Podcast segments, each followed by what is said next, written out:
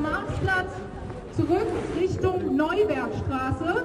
Bitte macht ein bisschen Platz für den Lauti. Der muss nämlich jetzt wieder zurück. Genau, und ähm, genau, es wäre super cool, wenn ihr alle bei uns bleibt. Die AfD So, hier hat, und die Nazis haben eine Route angemeldet. Es gibt einen Schnittpunkt zwischen unserer Ach, hier, Route und der anderen Route. Route. Und wir wollen natürlich, dass wir zuerst dort sind und den Nazis nicht das Feld überlassen. Deswegen bleibt alle hier dabei. Was jetzt?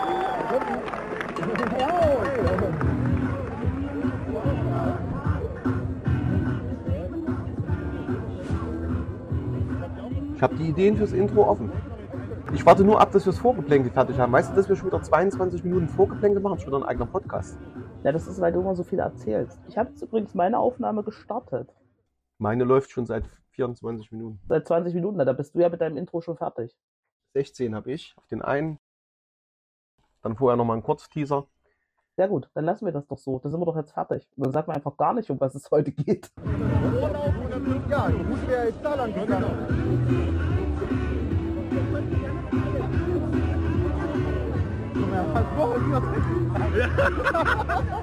Moin Doreen, lange nichts voneinander gehört oder gesehen. Na doch, eigentlich schon. Eigentlich haben wir uns ganz schön oft gesehen in letzter Zeit, weil wir ja nun auch uns zusammen politisch engagieren. Aber wir haben für unseren Podcast recht wenig Zeit gehabt. Das ist deine Aussage. Ich würde sagen, wir haben ziemlich viele Podcast-Folgen gedreht, waren nur vergessen, die online zu stellen. Aber jeder hat eine andere Sicht auf die Dinge. Aber apropos politisches Engagement, das soll ja heute auch Thema sein. Wir haben Aktivismus, wir haben politische Teilhabe und wir haben äh, richtig coole Menschen gefunden, die uns was erzählt haben. Das stimmt. Ich bin eigentlich tatsächlich froh, dass ich aus einer banalen Sache, die wir angefangen haben, so tolle Themen ergeben haben und auch noch zufälligerweise zwei so wunderbare Talkgäste dabei waren, die mal wieder nichts dafür konnten, dass sie uns über den Weg gelaufen sind und nicht ausweichen konnten. Das stimmt. Aber vielleicht sollten wir gar nicht so viel verraten und sollten die Leute einfach an unseren Podcast verweisen. Bitte bleibt dran, hört zu. Heute wunderbare Gäste. Aber erstmal fangen wir vorne an. Ja, die Route wäre jetzt da lang gegangen.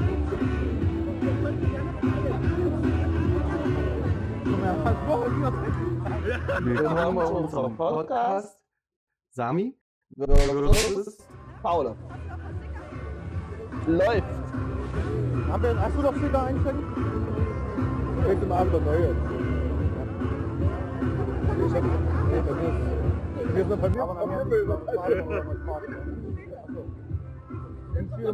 Ja, ich A. Was für ein Tag ist eigentlich heute? Äh, Samstag. Der 12.11. Wen können wir heute ausgrenzen? Hm, ich würde sagen, Menschen, die nicht friedlich sind und Waffen dabei haben, weil wir sind auf einer Demo. Eine Demo. Das ist eine gute Sache. Kannst du dich noch an die ersten Demos erinnern, auf denen du warst oder auf denen wir waren? Tatsächlich ja, und es ist schon richtig, richtig lange her. Ich komme jetzt nicht mit Jahren um die Ecke, du weißt, äh, sonst wissen ja alle, wie alt wir sind. Aber erinnerst du dich, ausgestattet mit Winkelementen, noch irgendwo bei Umformtechnik rumgestanden zu haben? Man wurde mit der Schulklasse irgendwo hingedrängt, musste die Pionierkleidung an, anlegen und ähm, ist dann da hingelaufen, hat ewig so rumgestanden. Und dann fuhr irgendwer vorbei. Wir standen Reihe und Glied mit, mit blau, blauen Fähnchen, mit weißen Friedenstauben drauf und einer roten Nelke in der Hand.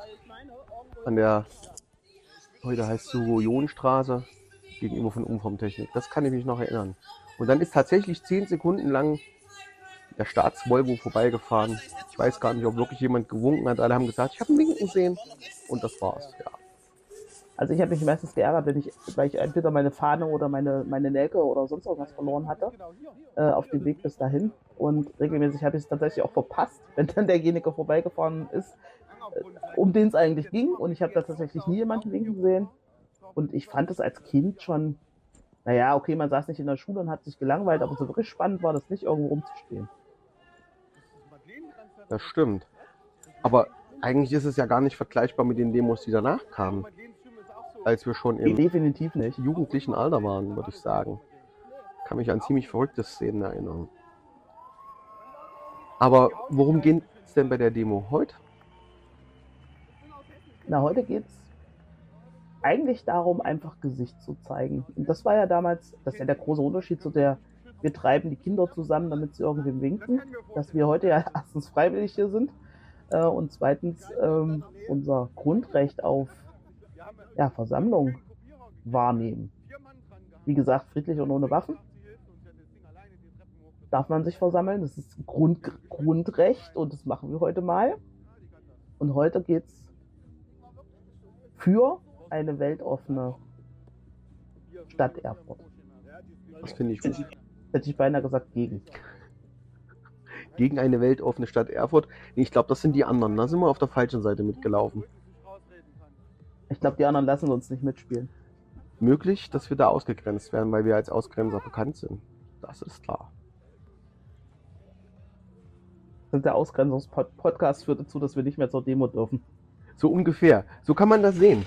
Man könnte es aber auch so sehen, dass eine Demo ja auch eine Form der politischen Beteiligung ist. Womit wir ja zu der Frage kommen würden, wie sind wir eigentlich in die Politik gegangen, beziehungsweise wie sind eigentlich die Menschen in die Politik gekommen, die aktiv Politik betreiben. Vielleicht können wir dazu ja nachher noch ein paar Leute befragen. Das stimmt, aber jetzt haben wir erstmal noch, noch richtig viel Spaß auf unserer Demo. Es ist auch noch gar nicht so kalt. Vielleicht sollten wir einfach mal mitlaufen und einfach ein bisschen die Stimmung einfangen. Ich habe aber noch dieses Anti-Anti mit im Kopf. Ich auch, aber es ist ein anderes.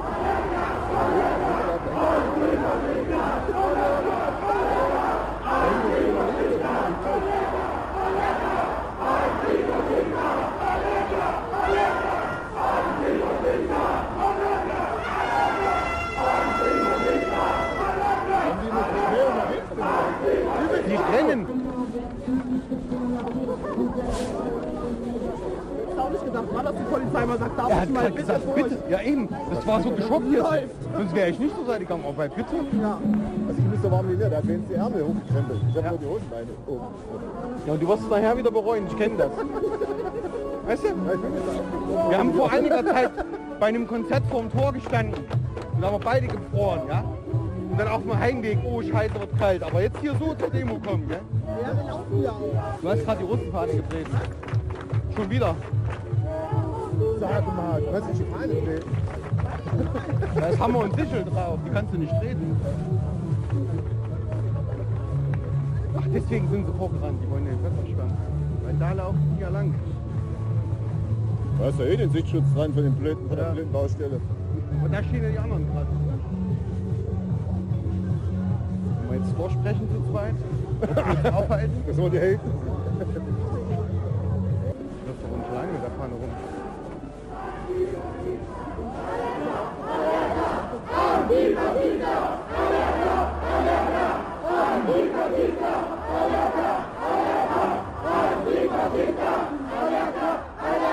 Kommt nicht an unser Video ran. Das könnte man ja als aktuellen Anlass nochmal auf in die, in die Stadt stellen. Ja, steigt auch.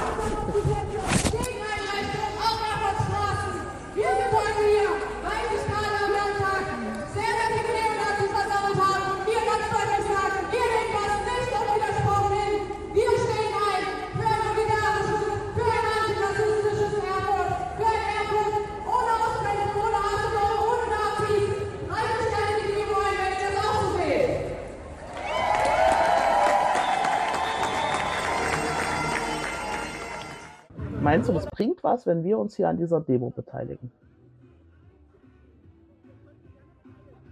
Ich glaube, es ist immer wichtig, gesehen und gehört zu werden.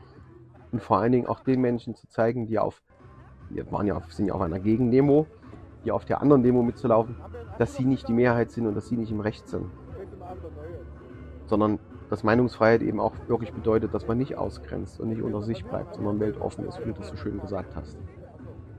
Ich glaube auch, dass es total wichtig ist äh, für Menschen, die also regelmäßig irgendwie diskriminiert werden oder benachteiligt werden ähm, oder halt als, als andere wahrgenommen werden von der Mehrheitsgesellschaft, ist es auch, glaube ich, unglaublich wichtig zu sehen, es gibt halt auch noch Leute, die zur Mehrheitsgesellschaft gehören, also zumindest so augenscheinlich, und die sich da trotzdem dagegen stellen. Und nicht, dass man sagt, okay, die Mehrheitsgesellschaft steht jetzt da drüben und ähm, ich, die wollen mich nicht, die, die, die lehnen mich ab aufgrund von Herkunft, vermeintlicher Herkunft, äh, Behinderung oder ähm, Geschlecht oder sexuelle Orientierung, sondern dass es halt Leute gibt, die sagen, nee, wir wollen genau diese Vielfalt in dieser Gesellschaft und dass die eben auch da sind und auch laut sind. Können wir noch eine Diskussion über Netzaktivismus anfangen. Aber ich finde es äh, gerade nach, der, nach den Corona-Einschränkungen, finde ich es eigentlich tatsächlich wieder sehr angenehm, auch mal draußen mitzulaufen und nicht in einer Filterblase die Meinung von irgendwie immer denselben Leuten zu lesen. Ja, das stimmt. Äh, Man war ja in dieser Zeit doch mehr unter sich oder in seiner eigenen Bubble gefangen und hat natürlich nur Meinungen von einer Seite gehört und die anderen aus der Presse geno- wahrgenommen oder eben, wenn sie vorm Rathaus aufmarschiert sind und man zufällig gerade an der Fraktionssitzung teilgenommen hat. Ähm, Und man hat sich ja immer mehr gefragt, warum gehen die eigentlich immer noch demonstrieren? Es gibt keine Einschränkungen in dem Sinne mehr, außer im öffentlichen Nahverkehr. Und mittlerweile bin ich der Meinung, ich hätte schon viel früher Masken tragen sollen, um einfach diese ganzen Grippewellen zu umgehen. Denn in der Maskenzeit hatte ich tatsächlich keinerlei Erkältungserkrankungen. Das ist jetzt, wie man vielleicht auch hört, an der Stimme etwas anders. Was ich äh, an Masken noch viel cooler finde als äh, dieser Gesundheitsschutz. Äh, man hat auch so einen sozialen Schutz. Man kann Gesichter schneiden und das ähm, sieht nicht gleich jeder. Tatsächlich ist das äh, mein Hauptgedanke bei der Sache. Die können endlich nicht mehr sehen, wie ich sie wahrnehme. Sie sehen nicht, wenn du dein Gesicht verzerrst, wenn du die Zunge raussteckst oder wenn du einfach nur in dich reingrinst, weil Blödsinn erzählt wird. Das stimmt. Ähm, diesen Vorteil kann man ja privat nutzen. Man kann ja Masken nach wie vor tragen. Man muss sich ja nicht verbieten lassen. Eben. Ich habe auch festgestellt, also ich, ich muss auch echt wieder an meinem Gesichtsausdruck arbeiten, weil wenn ich keine Maske aufhabe, man verlernt ja so schnell. Man verlernt, dass man ja dem Gegenüber nicht immer zeigt, wie man sich tatsächlich verhält. Das fällt mir besonders schwer. Das stimmt, da hast du vollkommen recht.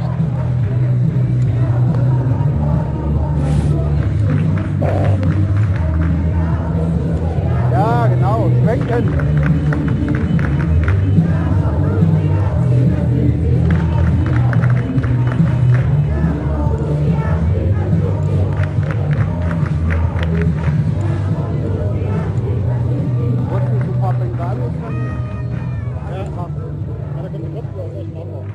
Uns läuft's. Ist nur noch du dran. Geht. Jawohl. Das will keiner? Da sind jetzt auch die Angstschreie drauf, wenn du da. Nein, links oben. Ich fange an. Also, ich habe mir nur eine Frage überlegt, tatsächlich. Aber ich kann wenigstens mal Hallo Jasper sagen. Schön, dass du Zeit hast. Und du kannst dich nicht wehren, weil du sitzt mit uns zusammen im Auto. Also ich habe mir tatsächlich eine Frage überlegt. Und zwar wollte ich nämlich wissen, wieso du eigentlich Politik machst. Du willst antworten, oder? Das wäre gut. Es wäre schön, wenn du einen Plan hast, warum du Kommunalpolitik machen wolltest und jetzt auch noch im Kreisverband aktiv wirst und wer weiß, wo es noch hinführt. Nee, ich möchte ähm, das. Ich bin dafür nicht vorbereitet. Das ist gut. Viel Genau zu banale. Fragen. Das ist ja so ein Vorstellungsgespräch. Es geht bei uns um Ehrlichkeit, Authentizität. Okay, ich glaube, ich möchte einfach, ähm, dass sich was ändert in der Politik und ähm, deshalb ist Kommunalpolitik das Einfachste, was man machen kann, um einen äh, direkten Unterschied zu haben. Und das ist das, was die letzten drei Jahre, äh, was ich auch gesehen habe, ähm, dass man schon sich um Sachen kümmern kann, ähm, die sonst aber nicht bearbeitet werden. Hast du dir das spontan überlegt oder hast du da äh, vorher schon einen Plan gehabt, dass du gesagt hast, äh, es passt was ich zum Studium oder so und deswegen will ich das machen? Ich glaube, sehr andersrum. ich hatte Lust, mich mit, der Gesellschaft ähm, äh, zu beschäftigen und auch ähm, zu verstehen, was man machen kann und warum bestimmte Entscheidungen, wie sie fallen. Und deshalb passt äh, Kommunalpolitik und Politik insgesamt zu meinem Studium ähm, von internationalen Beziehungen und Wirtschaft. Und ähm, das ist auf kommunaler Ebene natürlich ähm, ganz basic, aber auch das ist halt was, wo es Leute braucht, die sich einsetzen.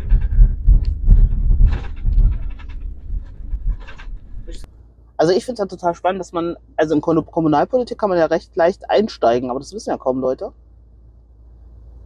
Tatsächlich finde ich es gar nicht so leicht. Äh, man muss einiges an Zeit dafür aufwenden. Ähm, der Zugang, also ist ja ganz, ganz einfach, weil, weil man direkt gewählt wird ähm, und weil man als Kandidat äh, ja nicht auf, nur auf einer Liste steht, sondern auch quasi hochgewählt werden kann. Auch als also nicht Listenplatz 50 kannst du äh, am Ende wie einziehen ins Kommunalparlament. Aber dann wird es erst tricky, ähm, weil man muss sich reindenken in die Art und Weise, wie Verwaltung und Politik arbeitet. Und es ist manchmal echt kompliziert. Ähm, wenn man über Haushaltssatzungen spricht ähm, oder über welche komplizierten ähm, Verordnungen und oft kriegt man eigentlich gar nicht gesagt, was für Optionen und was für Möglichkeiten man hat. Da muss man sich so ähm, ziemlich reinkämpfen, damit man weiß, was die Hebel sind, die man umschalten muss. Ja, jetzt ist eigentlich die Frage, wie du auf deine Themengebiete gekommen bist und auch nochmal, vielleicht kannst du auch mal kurz den Leuten draußen am, am Rohr sozusagen erklären, welche deine Themengebiete sind. Die du in der Meine Kommunal- Themengebiete äh, sind sehr bunt gestreut.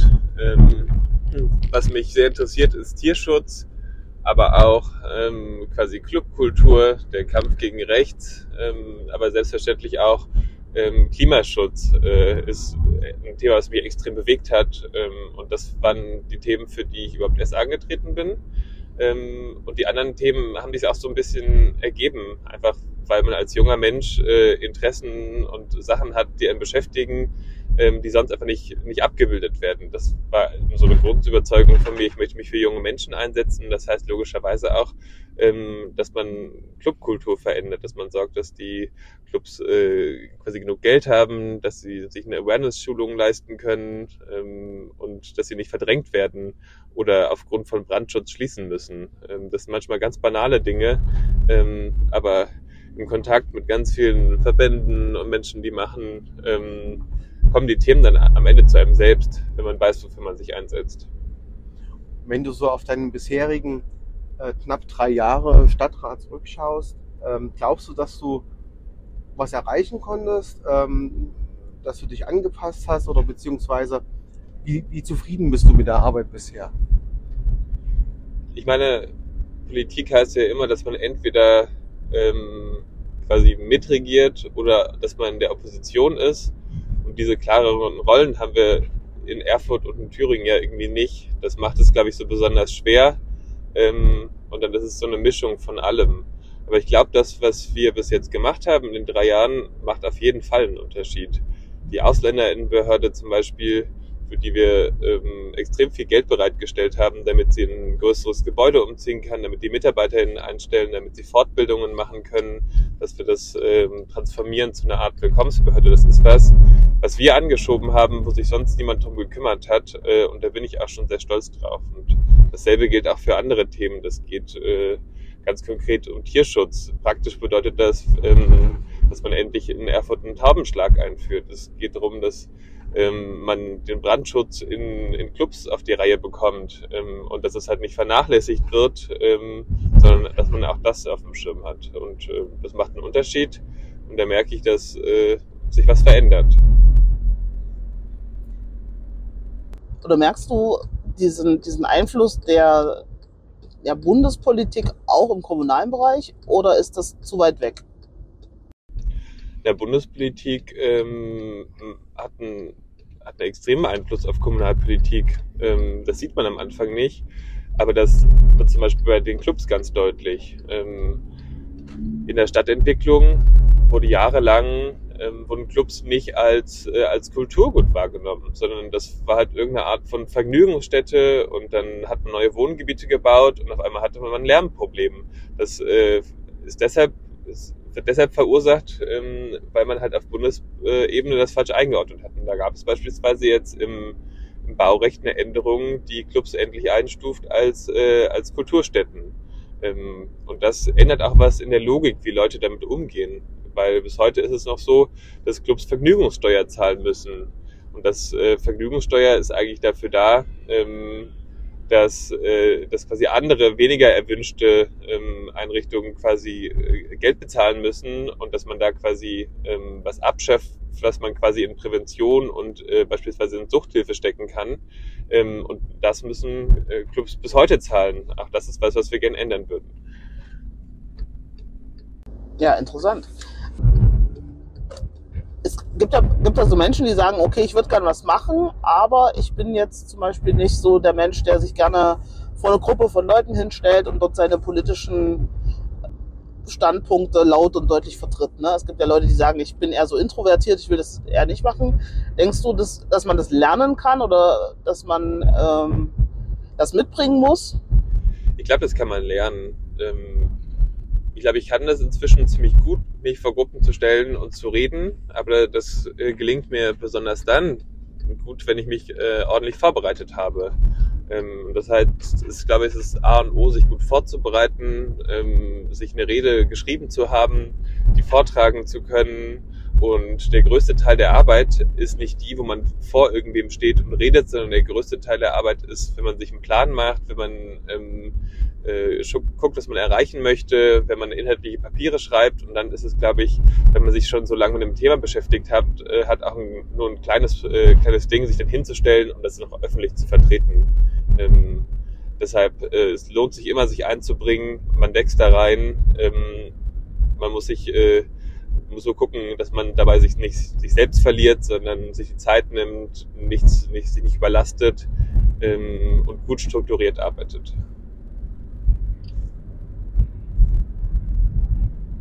Also für diesen allgemeinen Einblick bin ich erstmal sehr dankbar. Ähm, wir haben ja heute nicht nur das Thema Kommunalpolitik als äh, Grundlage dieses äh, Podcast. Podcast, sondern auch, ähm, wir stehen ja für Ausgrenzung, das äh, ist ja bekannt. Äh, uns geht es um, um die Demo, die vor knapp zwei Wochen in Erfurt stattgefunden hat. Da ging es ja wieder um das Thema äh, Aufstehen gegen Rechts. So möchte ich es jetzt mal bezeichnen. Und du hast ja selbst gesagt, äh, dein Anliegen in der Kommunalpolitik ist auch, äh, sich genau mit diesen Gefahren von rechts zu beschäftigen. Ähm, was glaubst du, was kannst du da tun oder wie findest du das oder wie bringst du dich da ein? Das Schwierige ist, dass Kommunalpolitik nur so mittel, mittelbar zuständig ist. Und das heißt, man muss genau gucken, ähm, wie man da einen Einfluss entfaltet weil viel ist quasi vom Land vorgegeben. Zum Beispiel die Förderung für Projekte ist was, was das Land vorgibt, wo man aber trotzdem hingucken muss, wo die Gelder landen, ähm, dass genug Geld bereitsteht. Was wir zum Beispiel machen wollen, ist eine neue Analyse quasi von, von den rechten Strukturen, aber auch den zivilgesellschaftlichen Strukturen, die quasi dagegen arbeiten, um basierend darauf genau planen zu können, was braucht es, wie können wir besser gegen Rechte vorgehen, wie kann man quasi nicht Rassismus direkt im Ort bekämpfen, ähm, und das ist was, äh, wo Kommunalpolitik zuständig ist und der Verantwortung gerecht werden muss.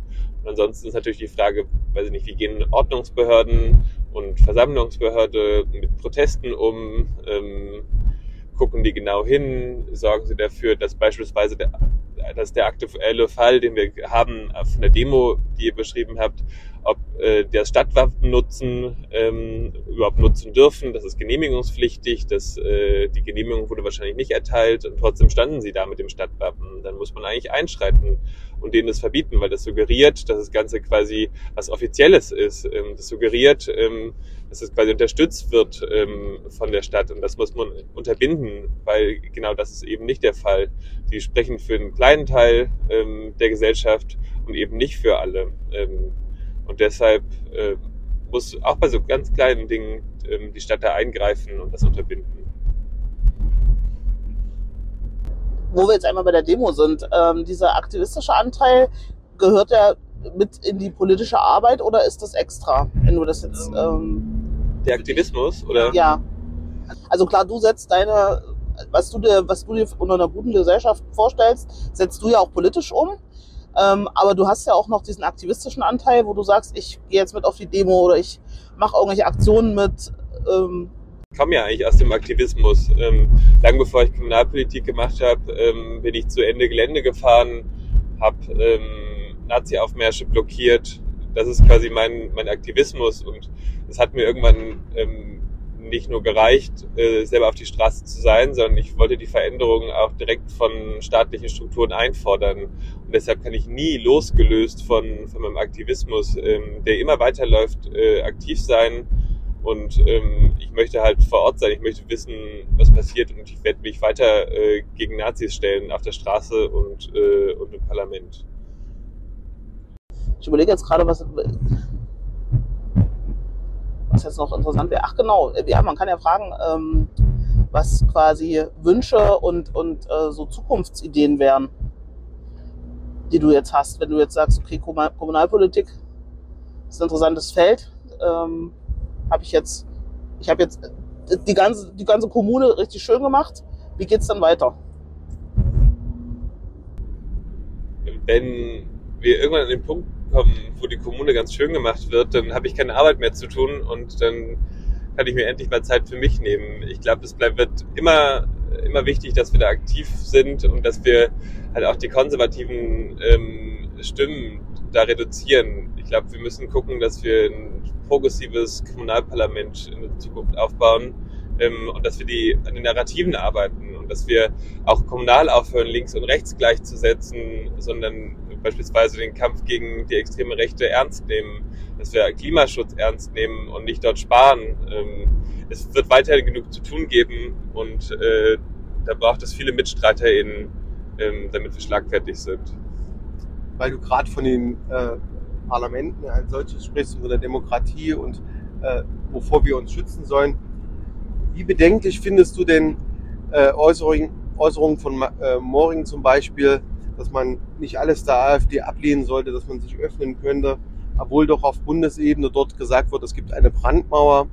Ähm, wenn man dann weiter an, AfD, an die FDP-Gruppe denkt, ähm, die sich zu öffnen scheint, wie bedenklich findest du das oder beängstigt dich das? Es gibt seit langem keine richtige Brandmauer mehr. Das ist eine Erzählung, die zumindest äh, für Ostdeutschland und Thüringen nicht, nicht wirklich stimmt. Und das hat auch ein Problem mit dem ganz grundlegenden Verständnis von konservativen Parteien wie der CDU, die eben noch denken, sie können irgendwen von, von irgendwo zurückholen. Das ist ja immer die Erzählung, wenn sie quasi rechte Narrative übernehmen. Dabei ist, glaube ich, der Gegen, das Gegenteil der Fall. Ähm, das haben wir auch schon in Bayern bei Söder, man muss ihn nicht mögen, ähm, bemerkt. Der hat, äh, hat irgendwann aufgehört, rechte Narrative zu übernehmen im Wahlkampf und ähm, hat sich klar abgegrenzt. Und auf einmal sind seine Wahlergebnisse gestiegen. Das ist, glaube ich, ähm, der beste Feldversuch, ähm, dass eine klare Abgrenzung ähm, auch für die Konservativen von Vorteil ist. Und genau das passiert nicht. Die CDU Thüringen, ähm, insbesondere Mike Moring, machen genau das Gegenteil, machen die AfD stärker und ähm, die treiben quasi das, das Misstrauen gegenüber dem Staat weiter an, anstatt ähm, mitzuarbeiten ähm, und quasi die Rechten rauszuhalten, wo es nur geht.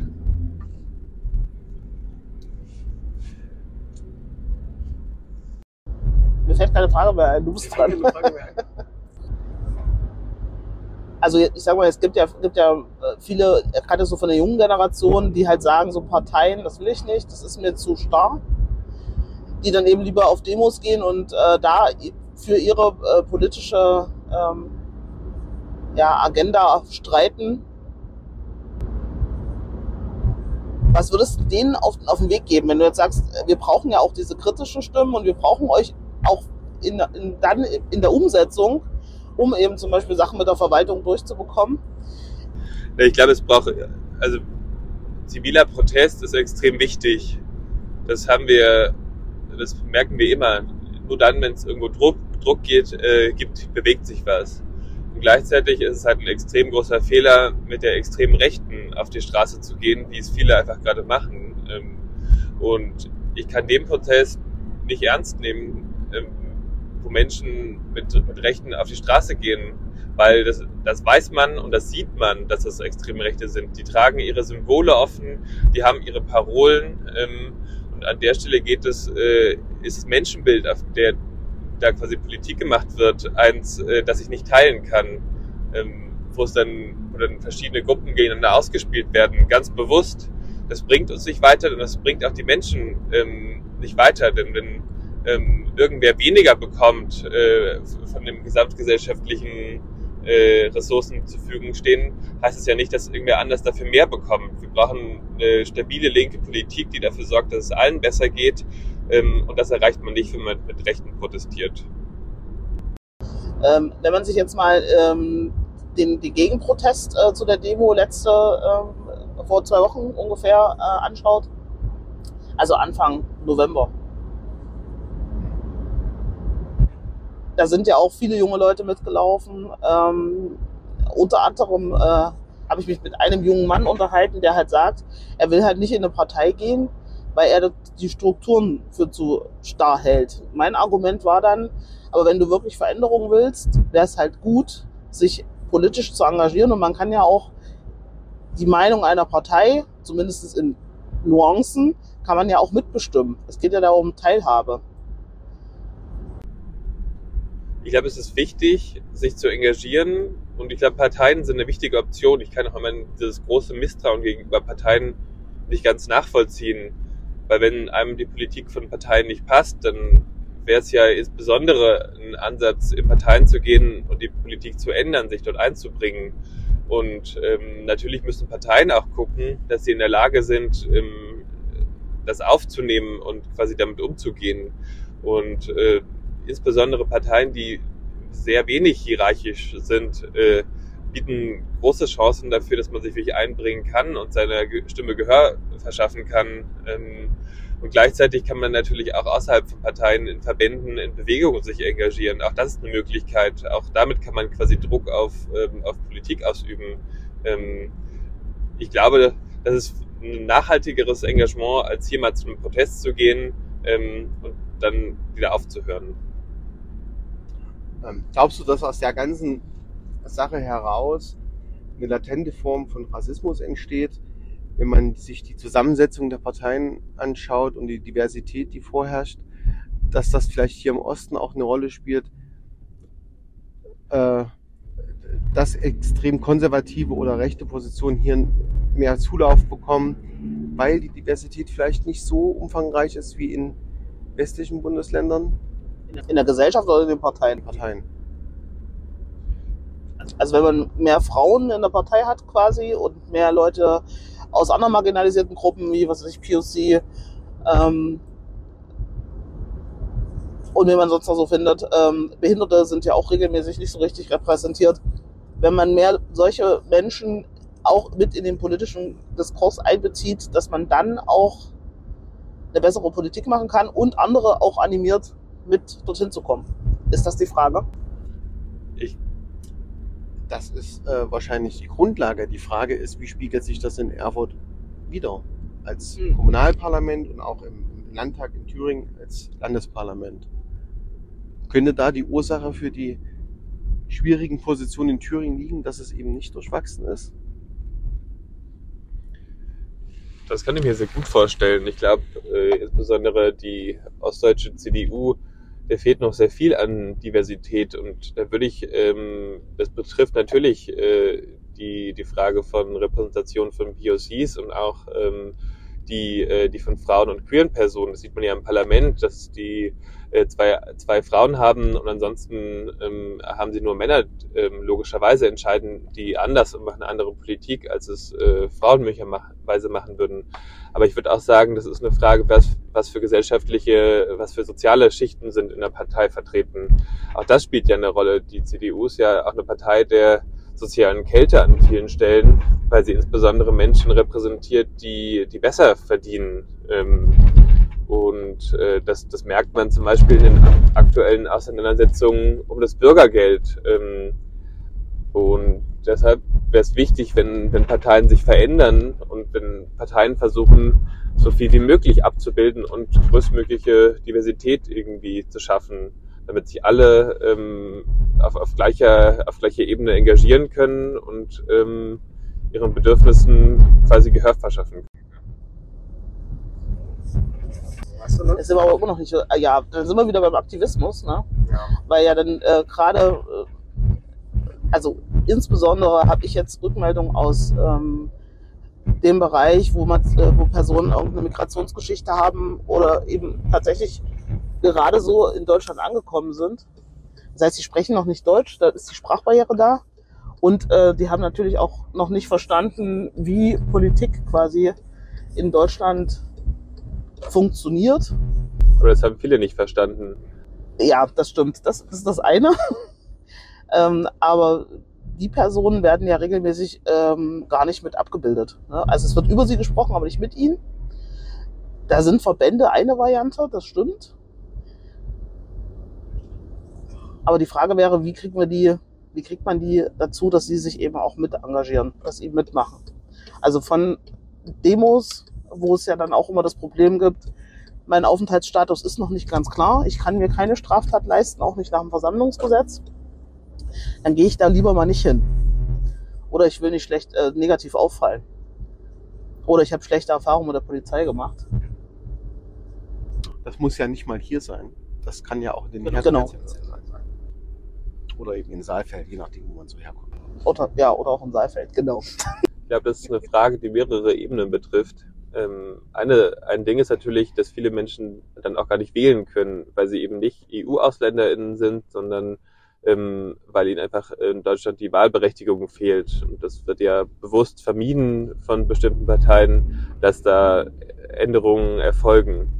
Natürlich, ähm, wenn Menschen einfach nicht, nicht mit abstimmen dürfen, ähm, ist das Interesse von, äh, von diesen Parteien auch geringer, die Menschen mit einzubeziehen und Politik für sie zu machen.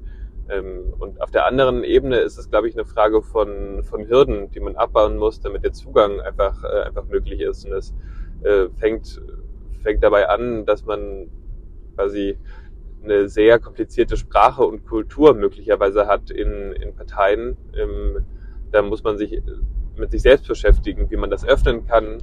Man muss gezielt, glaube ich, zugehen auf die Verbände, die es ja schon gibt. Ähm, und äh, da das, das Interesse zeigen, da sich einsetzen ähm, und quasi äh, vermitteln, dass Politik wichtig für, für die Betroffenen ist ähm, und dass sie da die Möglichkeit haben, auch für sich selbst zu sprechen. Also hat viel mit Netzwerken und Kommunikation zu tun. Und sehr viel mit Aktivität. Oder kommen auch Verbände quasi auf dich zu? Das kommt auf die Verbände an. Aber je kleiner der Verband und je mehr im, im Ehrenamt ähm, gemacht wird, desto mehr, glaube ich, muss man proaktiv sein ähm, und äh, muss man an politischer Arbeit auch mehr, mehr selbst machen und anbieten, ähm, damit man zu den Leuten kommt.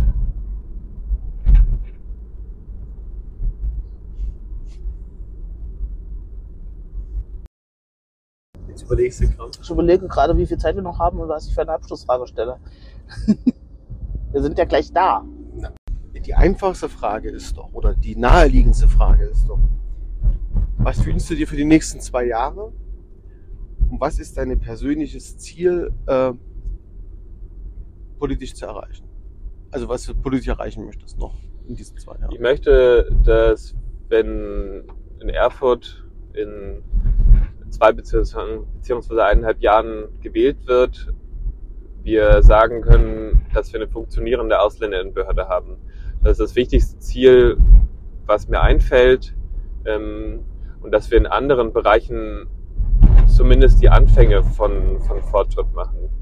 Äh, das heißt, dass wir uns also nicht um Clubs kümmern, das heißt, dass wir Bürgerbeteiligung, Bürgerinnenbeteiligung so gestalten, dass äh, eben zu Versammlungen, wenn neuer Bebauungsplan gemacht wird, was weiß ich, ähm, tatsächlich ähm, mehr Frauen, mehr berufstätige äh, Menschen kommen, mehr migrantisierte Personen kommen, weil man sie anders anspricht. Ich glaube, ähm, wir müssen hinbekommen, dass Verwaltung ähm, tatsächlich auf Leute zugeht, dass der Staat auch auf Leute zugeht.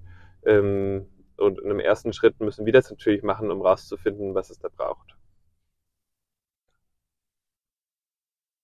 Ja, es war eine sehr schöne Fahrt mit dir. Ich wünsche dir noch einen schönen Tag. Ja, ich freue mich, dass Ja. ich hier sein konnte. Danke euch. Danke dir auch. Bis später.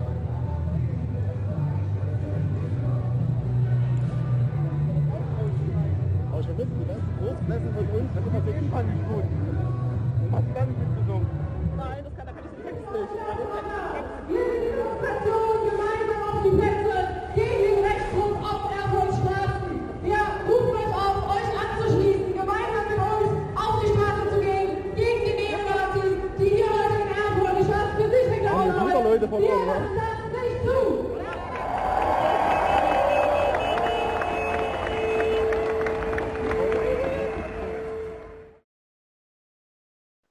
Romeo, ich freue mich so sehr, das kannst du dir nicht vorstellen. Ach, ich freue mich auch. Unser Podcast ist winzig grundsätzlich. Wir fangen gerade erst an, haben aber, glaube ich, schon richtig gute Ideen Mhm. und äh, einiges in Planung. Aber heute, beziehungsweise anders, wir, ich weiß gar nicht, über was wir eine Folge machen wollten. Das hat auf jeden Fall alles nicht so richtig funktioniert, äh, wie wir uns das gedacht haben. Dann waren wir zufällig im November auf einer Demo. Da hatte die, ähm, was AfD, Nico? Ich weiß es gar nicht mehr. Diese, dieses, äh, dieser, dieses Bündnis aus Bürgerbündnis. Mhm. Thüringern, AfD und wie die alle heißen. Der äh, Pegida war auch dabei, der Lutz Bachmann und die ganzen großen Nazi-Größen, die man so kennt, waren angemeldet als Redner. Und dazu hat dann das Erfurter Bündnis zur Gegendemo aufgerufen mit den demokratischen Fraktionen, die sich auch fast alle beteiligt haben.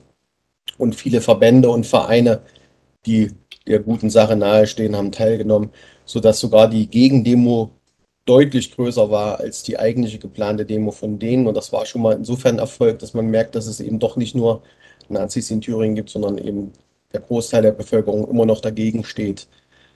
Ähm, und wir sind dabei gewesen, weil wir nun mal auch zu diesen ausgegrenzten Leuten gehören. Doreen mit ihrer Herkunft aus Saalfeld. Äh, und ich äh, als Erfurter linksgrün Versiffter sowieso ähm, ausgegrenzt werde und noch dazu als alter weißer Mann hat man es ja besonders schwer in diesem Land. Deswegen machen wir diesen Ausgrenzungspodcast und hangeln uns so durch die ganzen Themen, die so äh, auf der Tagesordnung stehen: Rassismus, Diskriminierung, Sexismus, Antifeminismus und, und, und. Genau. Und dann sind wir quasi über unseren Aktivismus. Wir, wir machen mal ähm, bei einer Demo mit. Äh, haben wir dann überlegt, was, was machen wir mit aus dem Material? Äh, jetzt haben wir schönes Demo-Material, klingt auch super. Ähm, und haben gesagt, wir müssen es vielleicht noch mal ein bisschen weiterspinnen, weil es wäre vielleicht auch sinnvoll, das dann äh, für Leute interessant zu machen, die vielleicht sagen, okay, ja, ist schön, zu einer Demo zu gehen, aber was, welche Möglichkeiten gibt es noch? Und haben uns dann mit Jasper Robeck, der, der konnte, der konnte sich halt nicht wehren, der saß bei uns im Auto und haben gesagt, Jasper, wo du einmal da bist, wir haben hier Mikrofone, erzähl doch mal, warum du ähm, in die Politik gegangen bist und äh, was für dich quasi der Unterschied ist zu einfach nur zur Demo gehen. Das haben wir dann auch gemacht von der Fahrt, von, ich glaube, Arnstadt nach Erfurt zurück, äh, von irgendeinem lustigen Treffen mit den Kreisvorständen. Und jetzt hat man natürlich äh, mit dir jemanden, der quasi auf höchster politischer Ebene in Europa ähm, agiert, äh, wo man was sagt, okay, das können wir jetzt noch on top stellen, weil ähm, Landtag kennt jeder, Bundestag kennt auch jeder, aber so Europa ist ja doch äh, gerade so aus Thüringer Sicht regelmäßig noch ganz schön weit weg, so für die, für die normale Bevölkerung. Und da wollte ich dich als allererstes fragen, ähm, was dich überhaupt bewogen hat, in die Politik zu gehen. Naja, ähm, ich fange mal so an. Ich bin hier der Sohn einer Holocaust-Überlebenden und ähm, meine Familie hat äh, sechs Menschen verloren im Holocaust, also sechs äh, Großonkel und Großtanten sind im, sind im Nazis zum Opfer gefallen. Ja, und meine Mutter und meine Großmutter haben den Holocaust überlebt. Das ist erstmal als Nachkomme hast du da natürlich, war ich als Jahrgang 66, äh, wie soll man sagen, bist du damit immer noch voll äh, betroffen. Denn ich bin eingeschult worden 1973 naja, und da habe ich schon mal mit sechs Jahren die volle, die volle Breitseite abgekriegt des Antiziganismus.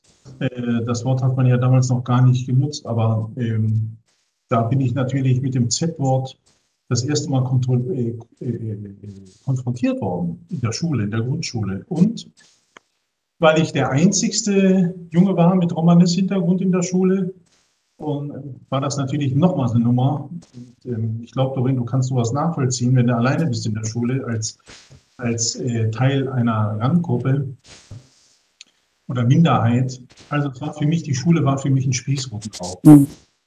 Ja, und ich sag mal, um das abzukürzen, 1983 oder 84 war ich das erste Mal als Jugendlicher mit eingeladen, auf einer mitzufahren mit den Bussen, mit dem Zentralrat äh, Deutscher Sinti und Roma, mit den Überlebenden nach äh, Wiesbaden zum BKA. Das war die erste Demonstration in meinem Leben, die ich mitgemacht habe, weil dortmals äh, 1984, glaube ich, war das, oder 83, ähm, da hat das Bundeskriminalamt immer noch mit den Akten äh, der Nazis gearbeitet und die Menschen mit Romanes-Hintergrund, also Sinti oder Roma, die es da waren, unter dem Kürzel ZN, Zigeunername, äh, gespeichert.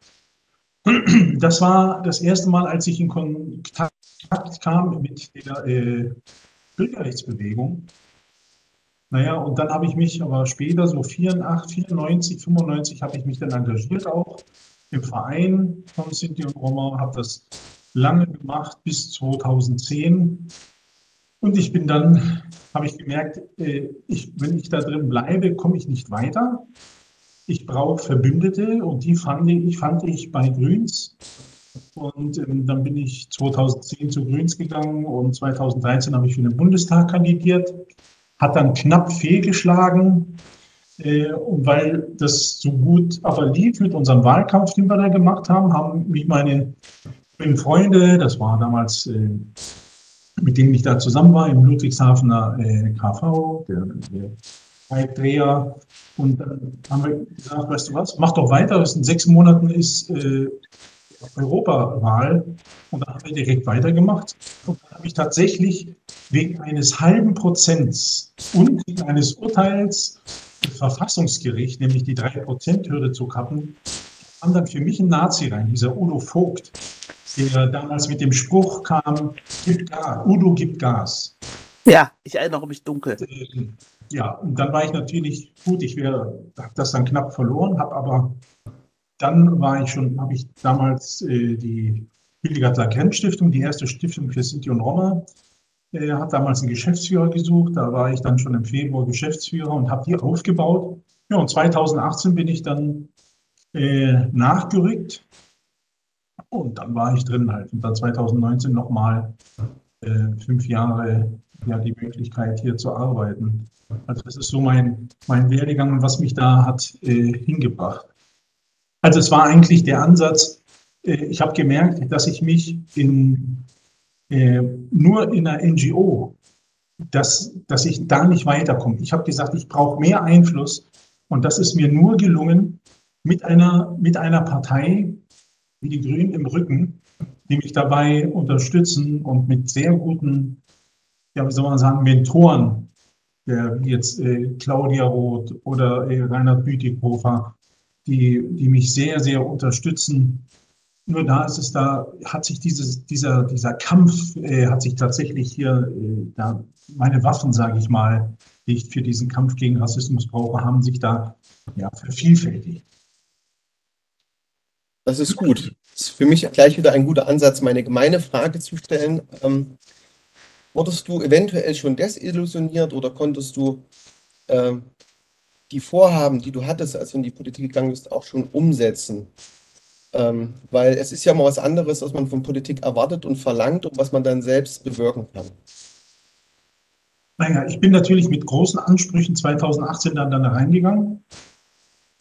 Und äh, habe mir dann auch Sachen vorgenommen, natürlich. Ne? Also eins war, äh, was es immer noch ist, das Romani Law, also ein Gesetz äh, dafür, dass Menschen mit Romanes-Hintergrund in ganz Europa, in ihren Heimatländern, äh, gesetzlich verankert eine gleichberechtigte Teilhabe und Partizipation äh, erreichen können. Weil bisher alle Maßnahmen, die bisher auch in Deutschland sind, sind freiwillig. Also diese, die EU hat da nur Empfehlungen ausgesprochen und Empfehlungen, damit kannst du, äh, ja, damit kannst du echt nicht viel anfangen. Da kannst du vielleicht im Kapitel mit Feuer machen. äh, wenn sie auf Papier gedruckt sind, aber erreichen kannst du damit nichts. Und das ist ein Kampf, sage ich jetzt mal, den ich immer noch führe, nämlich mein, mein Ziel für meine Arbeit ist, verbindliche, äh, eine verbindliche Vereinbarung beziehungsweise legislative Gesetze äh, hinzubekommen, dass die, Bund, dass die Länder in der EU dazu verpflichtet sind, Minderheit wie ihre Minderheit, mit Romanes Hintergrund, ähm, ja, das gesetzlich ihr Recht zu verbriefen, eine gleichberechtigte Teilhabe zu haben und der Kampf gegen Antiziganismus auch an erste Stelle zu setzen. Aber ich sage mal, das ist, ein, das ist ein Ziel, das ich immer noch vor mir sehe und das ich erreichen will, aber auf anderen Ebenen hat es natürlich noch viel, hat es tatsächlich super Erfolge gegeben, die, ich sag mal, Leuchttürme geworden sind in Europa. Und das ist zum einen äh, der Bundesbeauftragte für Antiziganismus, der weltweit der erste ist, mit Mehmet Daimagüler. Für diese, diese Stelle, da haben wir Grüns wirklich extrem gekämpft, um die auch in den Koalitionsvertrag hineinzubekommen. Und ähm, habe das gemeinsam schon mit Ricarda damals immer noch diskutiert und habe gesagt, das muss rein, wir müssen das reinbekommen, wenn wir in Koalitionsverhandlungen kommen, das ist so wichtig. Und dann ist es uns tatsächlich gelungen, den ersten Antiziganismusbeauftragten der Welt zu bekommen. Und das ist natürlich ein Wahnsinnsding, weil diese Sache hat äh, ein Echo gehabt in ganz Europa in den Roma-Communities, weil die gesagt haben, sowas, es ist ja Wahnsinn, dass es sowas tatsächlich bei euch gibt. Naja, und dann kommen jetzt zum Beispiel die Pläne, wir haben Staatsvertrag gemacht in Baden-Württemberg schon vor einigen Jahren mit dem Landesverband äh, der Sinti und Roma Baden-Württemberg mit Daniel Strauß da war ich involviert und das war mein Plan, den tatsächlich einmal auf Bundesebene zu bekommen. Und da sind wir jetzt konkret dran, das auf Bundesebene zu schaffen.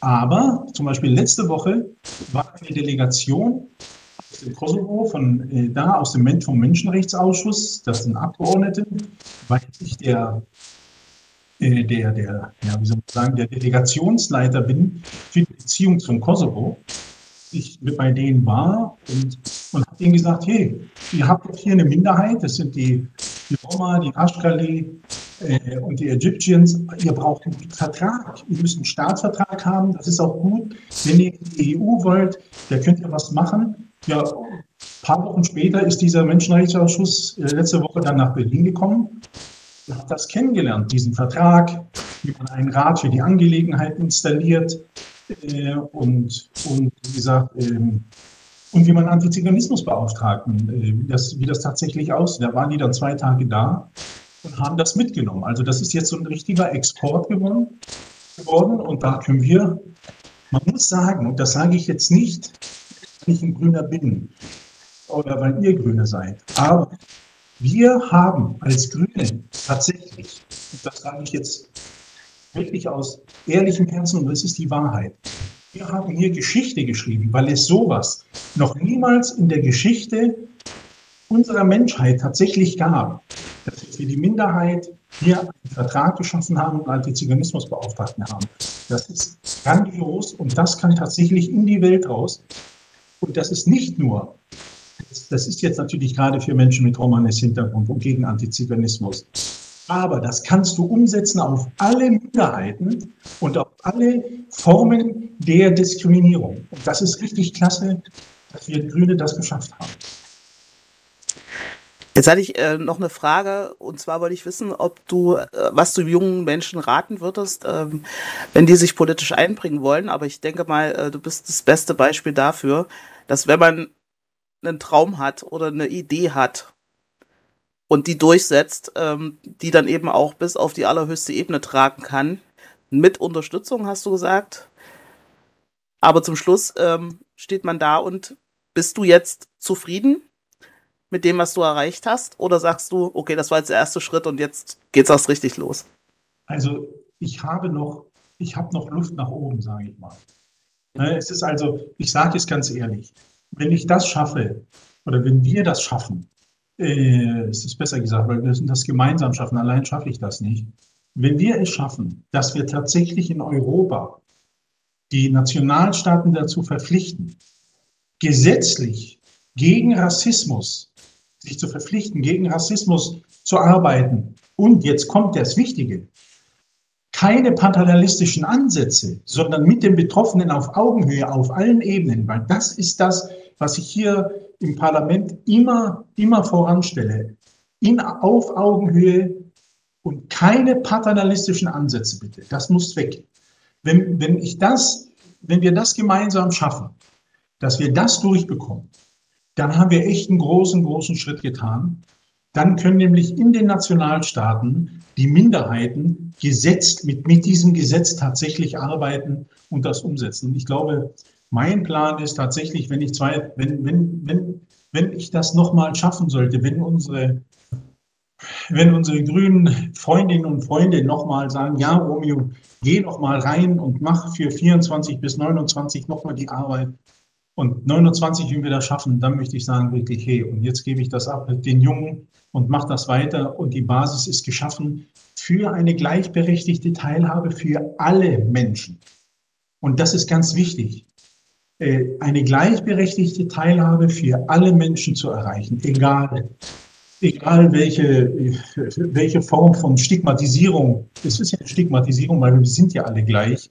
Egal welche Stigmatisierung sie darunter leiden, aber vielleicht noch ein ganz wichtiger Punkt, das vielleicht auch nochmal, wenn ich darf, äh, mein Ziel nochmal äh, noch mal klar macht oder was ich da erfahren habe.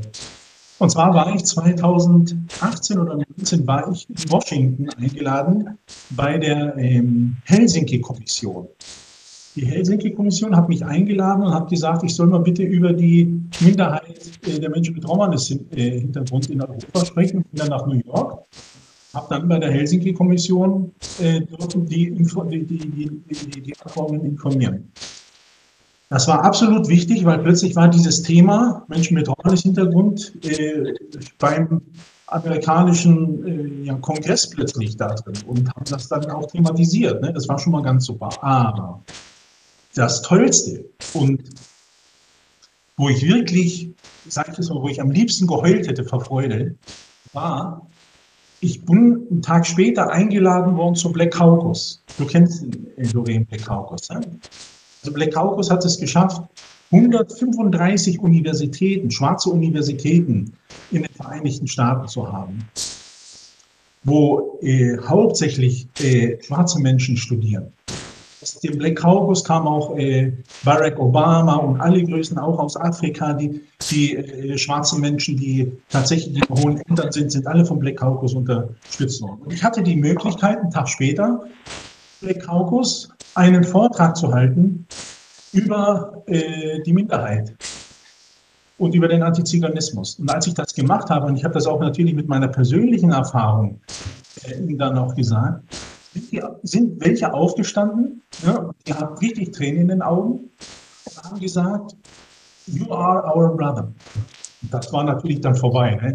Da war aus. Dann, dann konnte ich, das, hat mich, das war, weil sie haben gesagt, du hast, was du erzählst, sind die gleichen Diskriminierungserfahrungen, die wir auch haben. Wir gehören zusammen. Wir sind eins. Na, da war natürlich mein Herz, ne? das war, kannst du dir vorstellen. Aber daraus ist ein Gedanke erwachsen. Und zwar habe ich ja immer noch Kontakt mit, äh, mit Black Caucus. Und leider ist die Pandemie dazwischen gekommen. Aber der nächste Plan ist, Black Caucus mit Europa, gerade in der Frage, erstmal mit der Frage des Antiziganismus, mit den, mit den Vereinen hier zu verbinden. Und mein Plan, und das habe ich auch im Black House gesagt, mein Plan wäre, wenn hier in Europa ein schwarzer Mensch diskriminiert wird, müssen alle anderen Gruppen, auch wir aufstehen und sagen, du diskriminierst hier einen von unseren Menschen, obwohl er schwarz ist, das spielt da gar keine Rolle oder äh, eine Behinderung hat, egal welche Stigmata. Wir müssen uns da solidarisch erklären. Und mein Traum wäre es genau umgekehrt, dass in dem Falle wird hier jemand äh, von der Minderheit der Menschen mit Romanes-Hintergrund äh, mit Antiziganismus äh, diskriminiert dass Black Caucus aufsteht und sagt, hey, das geht nicht, wir stehen an eurer Seite. Und ich glaube, dass der Weg, und das ist ein großes Ziel von mir, diese, die Gruppen der Diskriminierten zusammenzufügen, dass wir diesen Kampf gemeinsam, ohne unsere Identität äh, zu verlieren, sondern jeweils unsere, unsere Vielfältigkeit, unsere Diversität immer nach außen tragen und auch benennen. Aber, dis, aber in dem, im Falle des, der Diskriminierung und Rassismus, dass wir alle gemeinsam sprechen mit einer Stimme. Und das ist mein Traum, den ich noch, den ich habe, den ich mit Black Caucus verwirklichen will, hier mit uns, äh, um tatsächlich den, den Diskriminierern und Rassisten das Leben so schwer wie möglich zu machen. Das klingt sehr, sehr gut und sehr unterstützenswert. Wenn wir helfen können, sind wir gerne bereit. Ja, bitte. Das wird bestimmt nötig sein. Kontakte Ich einzubringen. Ich wollte gerade sagen, also äh, ich stehe da voll hinter dir, sag Bescheid, ich bin dabei. Super, Doreen. Das Klingt hervorragend. Anspruch, wenn du das, wenn du das so sagst. Echt? Ja, aber wie gesagt, also das ist, äh, das ist wirklich ein äh, grandioses Ziel. Äh, insbesondere, weil ja, weil man ja weiß, dass auch in Communities dann immer so ein, ähm, äh, ein auch da findet ein Othering statt. Ähm, aber wenn man das natürlich dann mit dem Blick auf, lasst uns doch mal gucken, dass wir vielleicht alle gleich teilhaben können, Genau. äh, vielleicht wieder Ausgleich, das wäre natürlich grandios. Oh ja. Das ist, ich sag mal, wenn wir uns, wenn wir uns mal die Situation tatsächlich vor Augen führen, dann, äh, und auch die Vergangenheit, dann ist es tatsächlich den Diskriminierern gelungen, die Diskriminierten auseinander zu dividieren. Und das fängt schon da an, dass manche Gruppen, ich sage jetzt mal, äh, im, im Ansehen und in ihrer Wahrnehmung der Mehrheitsgesellschaft wesentlich höher stehen wie andere Gruppen. Also es gibt Unterschiede. Und das ist der Punkt, der dann auch eine, wie soll ich sagen, innerhalb der Gruppen äh, dazu führt, dass man sich, ja, wie soll man sagen, äh, benachteiligt fühlt und nicht im Ganzen, äh, sage ich jetzt mal, als Teil eines Ganzen fühlt. Aber deswegen ist das so wichtig herzustellen, dass wir beginnen. Und das wäre jetzt genau so, wie äh, ähm, du, Lorraine, und ich gemeinsam, wenn in Thüringen oder wenn in Erfurt irgendwas wäre ein Thema und äh, dass wir als, als die Menschen, die betroffen davon sind, gemeinsam da vorne stehen und ich auch Partei da für dich ergreife und sage, hey, ich, ich leide genau unter demselben Effekten der Ausgrenzung wie hier meine Schwester. Weißt du, in dem Moment werden wir ja, werden wir ja stärker, weil unsere Communities verbinden sich ja. Und daher wird, da wird unsere Stärke herkommen. Weißt du, und genauso sollten wir die von der Mehrheitsgesellschaft, wie jetzt Nico es ist, äh, auch wieder mit hineinbeziehen. Und wenn wir dann zu dritt dort stehen und genau diese Message geben, dann heißt das, dass wir beide nicht alleine sind, sondern jemand von der Mehrheitsgesellschaft fühlt sich genauso davon betroffen. Und somit stellen wir, äh, stellen wir etwas her, was es schwieriger macht, dieses Gefühl der, wie soll man sagen, ähm, der Eifersucht innerhalb der Gruppen dann zu fördern. Weißt du, was ich meine? Sondern ein anderes Gefühl zu bekommen, nämlich wir müssen, wir müssen den Feind ausmachen. Wir müssen die Krankheit ausmachen. Und die Krankheit heißt Rassismus.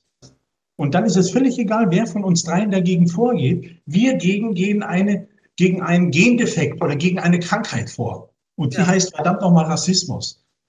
Weißt du wie? Wir müssen einen anderen Duktus finden, wie wir das zusammen, wie wir das zusammenkriegen. Großartige, eine großartige äh, Idee und ein großartiges Schlusswort, finde ich. Das lässt sich nicht mehr toppen. Ähm, ich bin jetzt auf jeden Fall hochmotiviert. Schön, das freut mich, Doreen. Und ich finde die Idee total super. Genau, wir würden das dann sicherlich, wenn wir unseren anderen Podcast geführt haben, nochmal aufgreifen. Ähm, da wird sich noch was ergeben. Das wird dann sicherlich Thema in unserem Ja. nächsten Podcast sein. Wir würden uns freuen, wenn du uns nochmal die Gelegenheit gibst. Es war sehr aufschlussreich, sehr angenehm und ja, vielen, vielen Dank. Ich bedanke mich auch recht herzlich. In Thüringen habt ihr, habt ihr wirklich eine schwierige Arbeit. Ähm, Aber nichtsdestotrotz, ihr könnt auf mich zählen. Ich bin wirklich bereit, wenn ihr mich ruft. Ich werde alles tun, damit ich da sein kann und euch helfen kann. Ist mir ganz wichtig. Seid ihr eigentlich in Brüssel? Sehe ich im Hintergrund Wir Brüssel? sind in, wir sind in, du siehst hier hinter mir Straßburg. Ach, Straßburg. Ja, hier hat es geschneit wie verrückt. Ich wollte gerade sagen, Ja, es sieht total kalt aus bei euch. Ist es auch. Ich meine, gut, in Also- Erfurt sieht es auch nicht besser aus, aber grundsätzlich. Ja, ich, bei dir sieht es ja gut aus. Und deine Hunde? Ja, das, äh, das, das, aus. ähm, Warte, es ist noch Ach, der. ein Dritter mit drauf, der sitzt hinter mir quasi. Ich habe einen deutschen Pinscher. Ja, Auch schön. Ja, aber ich habe ihn umbenannt. Seine Rasse heißt Sinto Pinscher. Sehr gut. Wenn du jetzt noch anfängst, Hunde zu züchten, mach ich sind mir das Sorgen. Pinscher. Ich finde auch, Original Sinto-Pinscher. ja, original. Nur von Romeo. das ist ein, ein, ein super, super Schluss.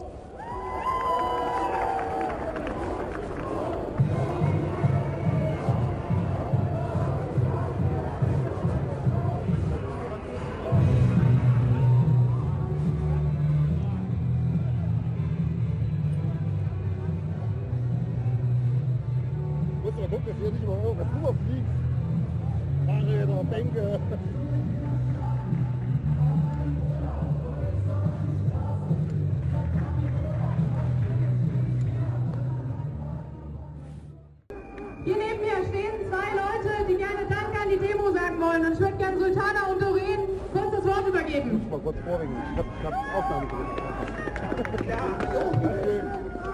Ich bin Sprecherin der Grünen hier in Erfurt und äh, außerdem schwarze Deutsche und bin hier in Erfurt aufgewachsen und bin einfach nur super, super stolz auf euch und wollte euch gerne mal Danke sagen. Weil ich in letzter Zeit das Gefühl habe, dass Menschen, die irgendwie eine sichtbare Migrationsgeschichte haben, hier in Erfurt nicht mehr so richtig sicher leben können. Es geht von kleinen Alltagsrassismen bis hin zu gewalttätigen Übergriffen, bis hin zu Sachen, die zum Tod führen. Tut mir einen Gefallen, seid nicht nur bei Demos, seid immer laut, stellt euch dem entgegen und lasst es nicht unkommentiert. Danke.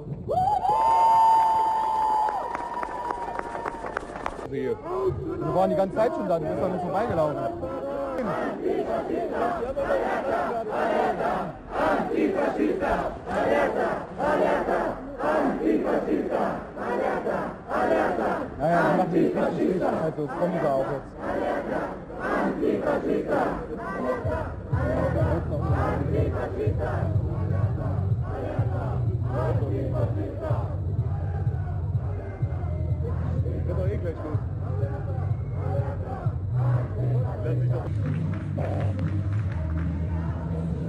Ja, genau, schwenken.